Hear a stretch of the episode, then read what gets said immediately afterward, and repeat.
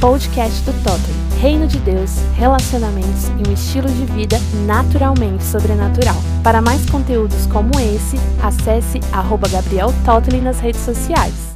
Fala galera, mais um podcast no ar e hoje eu quero compartilhar com vocês uma parada que rolou alguns dias atrás.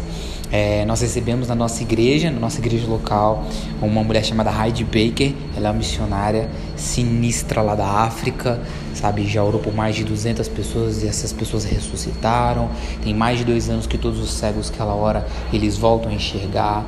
Então ela é uma mulher que, sabe, ela é muito cheia da presença de Deus e ela ia estar lá com a gente no domingo. Então eu estava muito empolgado com esse dia e a igreja estava lotada. A gente chegou duas horas antes do culto e e a gente pegou, guardou lugar para mim, para Natália e para alguns pastores convidados é, que a gente tinha convidado para estar lá com a gente nesse dia.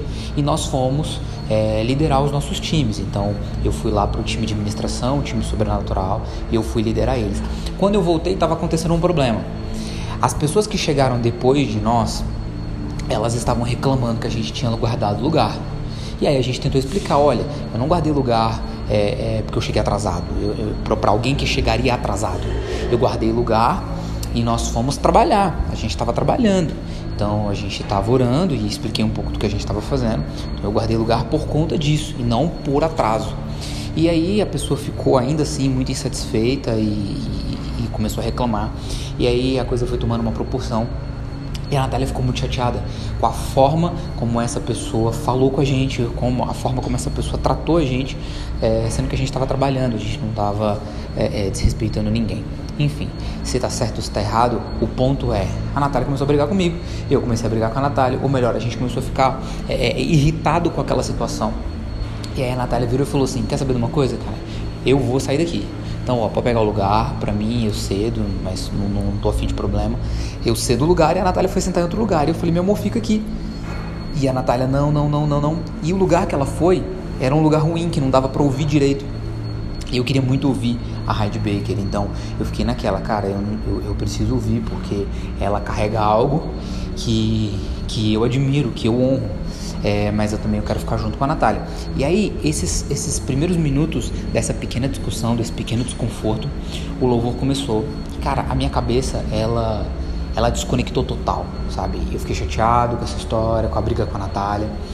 E, e, eu comecei a ter dificuldade de me concentrar e de me conectar com aquilo que estava acontecendo no culto. Então a verdade é que o culto começou a acontecer, a presença de Deus estava ali de forma gloriosa e eu comecei a perder aquilo que Deus estava fazendo por conta de uma situação completamente é, é, é fora do meu controle. E aí eu estou contando tudo isso para dizer o seguinte: normalmente a gente acaba brigando, ou normalmente eu e Natália a gente acabaria brigando. Agora já começa a entrar chateação porque eu tô perdendo aquele culto e aí vira uma bola de neve que só vai aumentando.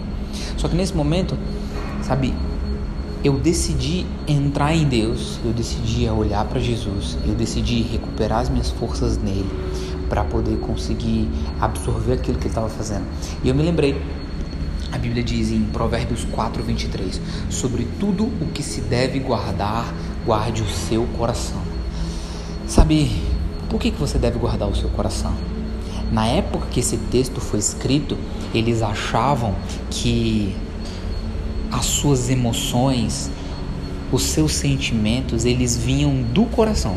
O que, que eles pensavam? Ah, quando você está emocionado, quando você está apaixonado, quando você está é, assustado, o seu coração dá aquele pico de adrenalina, o seu coração começa a bater mais forte. Então eles entendiam que as emoções e os sentimentos vinham do coração. Então, se você fosse traduzir para o entendimento de hoje, seria de tudo que você tem que guardar, guarde a sua mente, guarde a fonte dos seus pensamentos. Então, o que o texto está dizendo assim é que, cara, toma cuidado para você não perder os seus pensamentos. E naquela hora a gente estava quase perdendo os pensamentos. Então, quando eu parei e eu decidi me concentrar naquilo que Jesus estava fazendo, quando eu decidi é, é, é, não deixar que o externo afetasse o meu interno, eu consegui me conectar novamente. E quando eu me conectei, eu consegui pegar o que Deus estava fazendo e foi uma noite gloriosa. A presença de Deus veio de forma absurda. A Heidberger, ela foi pro chão, cheio do Espírito Santo e, e, ela não conseguia ir embora. Então a gente teve que literalmente carregar ela até o carro e depois carregar ela do carro até a cama do hotel e, e, e deixar ela lá. Então assim foi uma experiência incrível, mas o, o que ficou registrado para mim foi tinha tudo para ser mais uma briga com a Natália tinha tudo para ser mais uma noite onde eu ia perder aquilo que Deus estava fazendo por conta de uma pessoa, por conta de algo externo. Sabe? E a mensagem que eu quero deixar hoje é: quantas vezes você briga com a pessoa que está com você por, uma, por um fator externo? Quantas vezes um elemento externo, fora do controle de vocês, está roubando a paz dentro do seu relacionamento.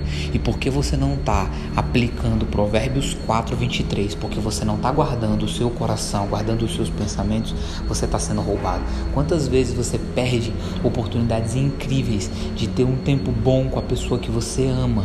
Ou quantas vezes você perde oportunidades incríveis de ter um momento incrível na presença de Deus porque algo externo está tentando roubar a sua paz interior? A verdade é que paz não significa ausência de guerras.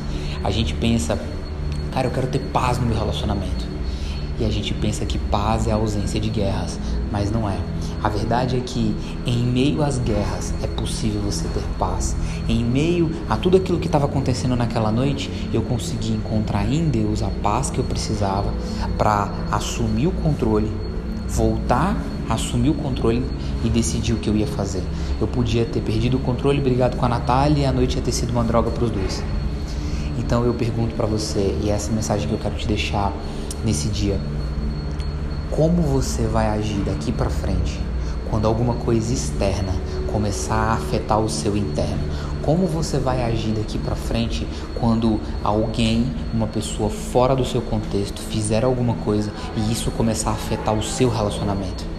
a gente precisa começar a parar de ser guiado pelo que a gente sente, a gente precisa começar a ser guiado por decisão.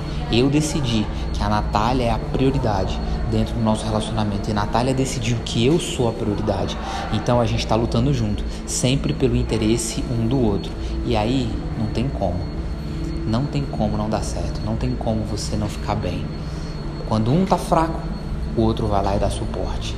Esses dias eu ouvi uma pessoa dizendo assim, cara, eu tô ouvindo seus podcasts, estão sendo incríveis, mas às vezes parece que tipo, cara, será que isso é real? E eu vou dizer uma coisa para você. Nós lutamos muito, foram quatro anos. E eu digo para você, é possível. Só que tem que ter dedicação. Não é uma coisa do dia para a noite, não é uma coisa que simplesmente você acorda e fala: "Ah, eu vou ser desse jeito". Não. Por diversas vezes a gente tinha que reafirmar o compromisso de se preocupar com o interesse do outro. Tem horas que o egoísmo bate na porta e você fala assim: não, eu vou garantir é o meu. Mas a gente precisa decidir guardar o nosso coração, guardar os nossos sentimentos, guardar as nossas emoções. Não é o externo que vai afetar o interno.